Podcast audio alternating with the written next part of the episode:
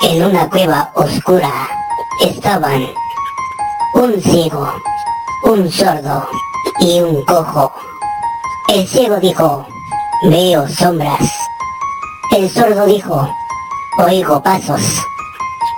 Y el cojo gritó, sea quien sea, lo vamos a agarrar Marco Díaz Producciones presenta Marcando Ando. ¿Y de qué tema será hoy día? Ajá, con que quieres saberlo. Quédate con nosotros y te vas a enterar. Comenzamos.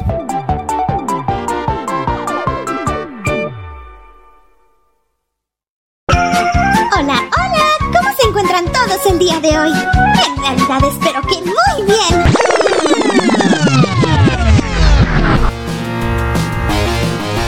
Hola, ¿qué tal?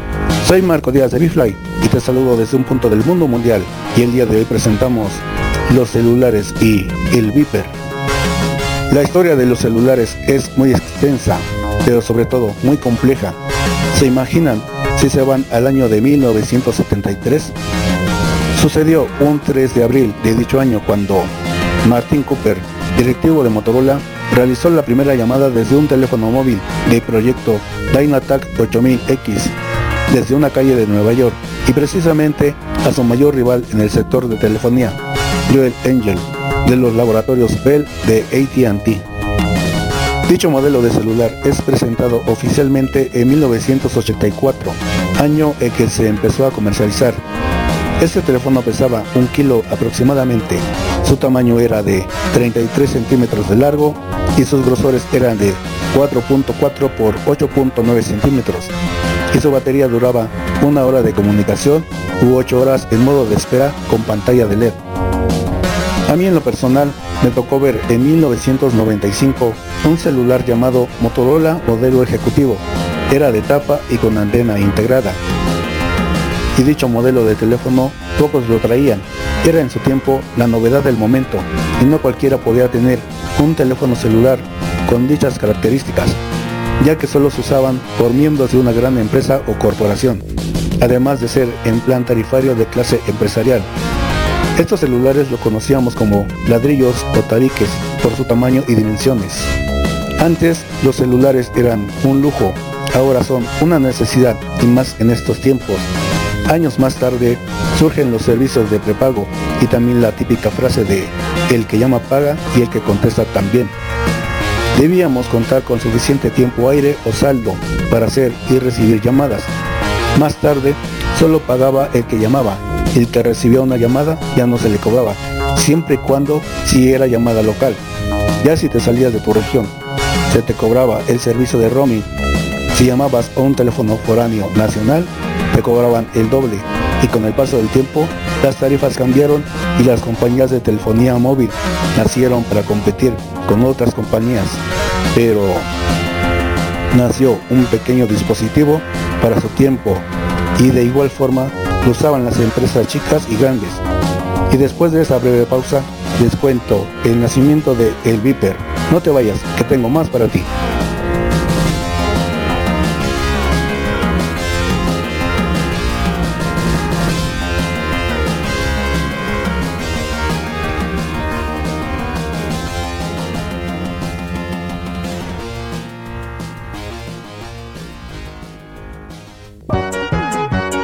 Estás escuchando Marcando Ando. Síguenos en Twitter, arroba Marco Díaz de Bifly. Todo junto y sin acentos. Regresamos después de esta breve pausa.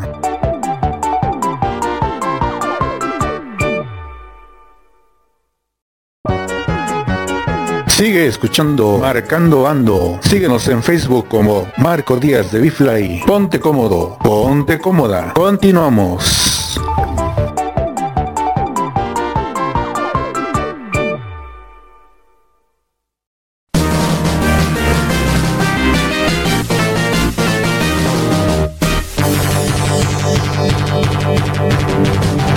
Ya volvimos. Después de los teléfonos móviles nació un pequeño artefacto, discreto y funcional. Originalmente se llamaba mensáfono, pero muchos lo conocimos como el Viper o Pager. El Viper era el compañero ideal del celular, de los primeros que salieron al mercado, pero un mal día Los móviles conspiraron para orquestar una traición y nacen los mensajes de texto en los celulares. No todos los móviles eran compatibles, aunque ya venían algunos de fábrica con la función de los SMS, que en inglés significa servicio de mensajes cortos. Los primeros celulares con tecnología CDMA o TDMA, que significan acceso múltiple por división de código, contaban con el servicio de mensajería SMS, al igual que los móviles con tecnología GSM, que significa Sistema Global para las Comunicaciones Móviles. Estos últimos comenzaron a incluir los mensajes multimedia, también conocidos como MMS, por medio de una extensión mejorada del GSM llamado GPRS, que significa Servicio General de Paquetes vía Radio, y gracias a eso se podían mandar mensajes con archivos multimedia, tales como imágenes, videos cortos y archivos tipo MIDI o ringtones o tonos de llamada. De ahí que los beepers resultaron obsoletos y la frase tírame un bipaso se ha perdido en el limbo para nunca más volver a ser escuchados.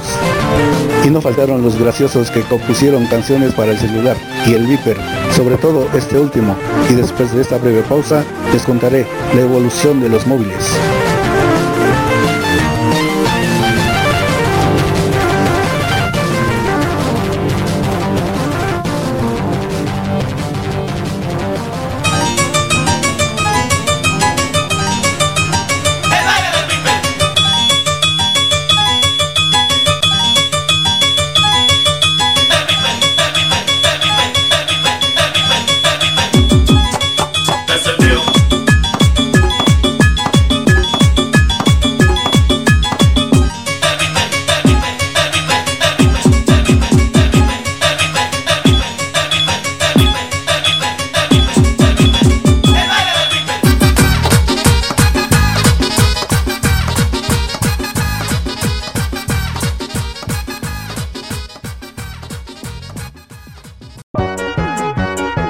Estás escuchando Marcando Ando. Síguenos en Twitter, arroba Marco Díaz de Bifly. Todo junto y sin acentos. Regresamos después de esta breve pausa.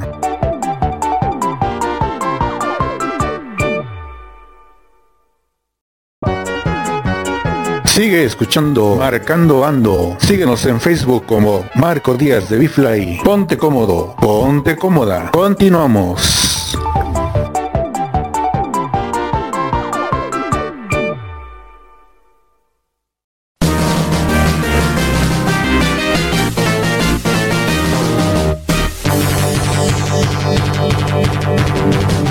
Ya volvimos. Los últimos celulares tenían un sistema operativo llamado Symbian y así les dieron paso a los smartphones y a los pequeños celulares baratos llamados chicharrones o cacahuates. Los smartphones cuentan con el sistema operativo Android. Estos a su vez tuvieron competencia y hasta el sol de nuestros días compiten con los llamados iPhones y la pregunta obligada es, ¿qué sistema operativo es mejor? ¿Android o iPhone? Y si tú eres conocedor, tú tienes la respuesta. Y si creen que la cosa paró aquí, pues que creen. En un futuro no muy lejano veremos la evolución de la telefonía móvil.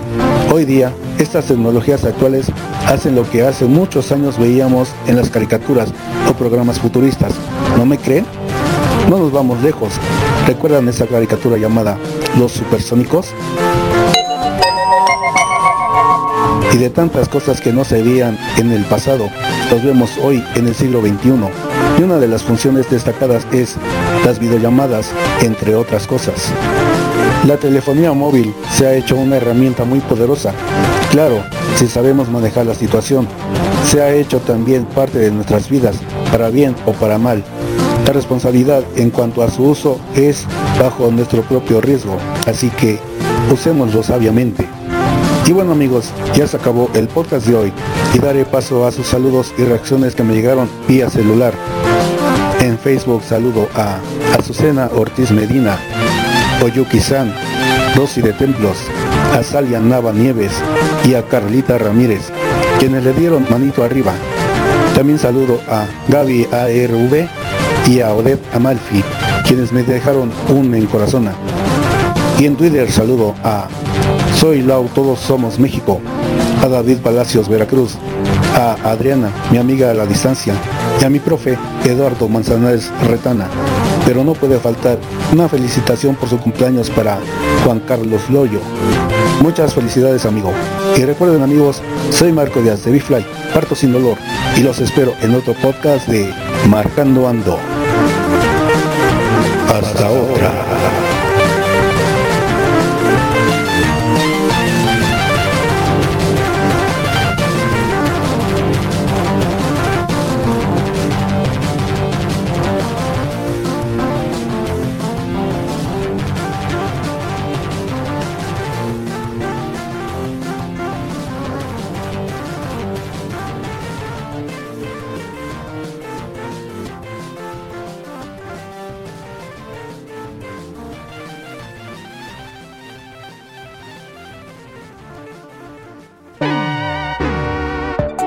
Marco Díaz Producciones presentó Marcando Ando. ¿Te gustó este tema? Te esperamos en la siguiente emisión. Espero que lo hayas disfrutado. Hasta otra.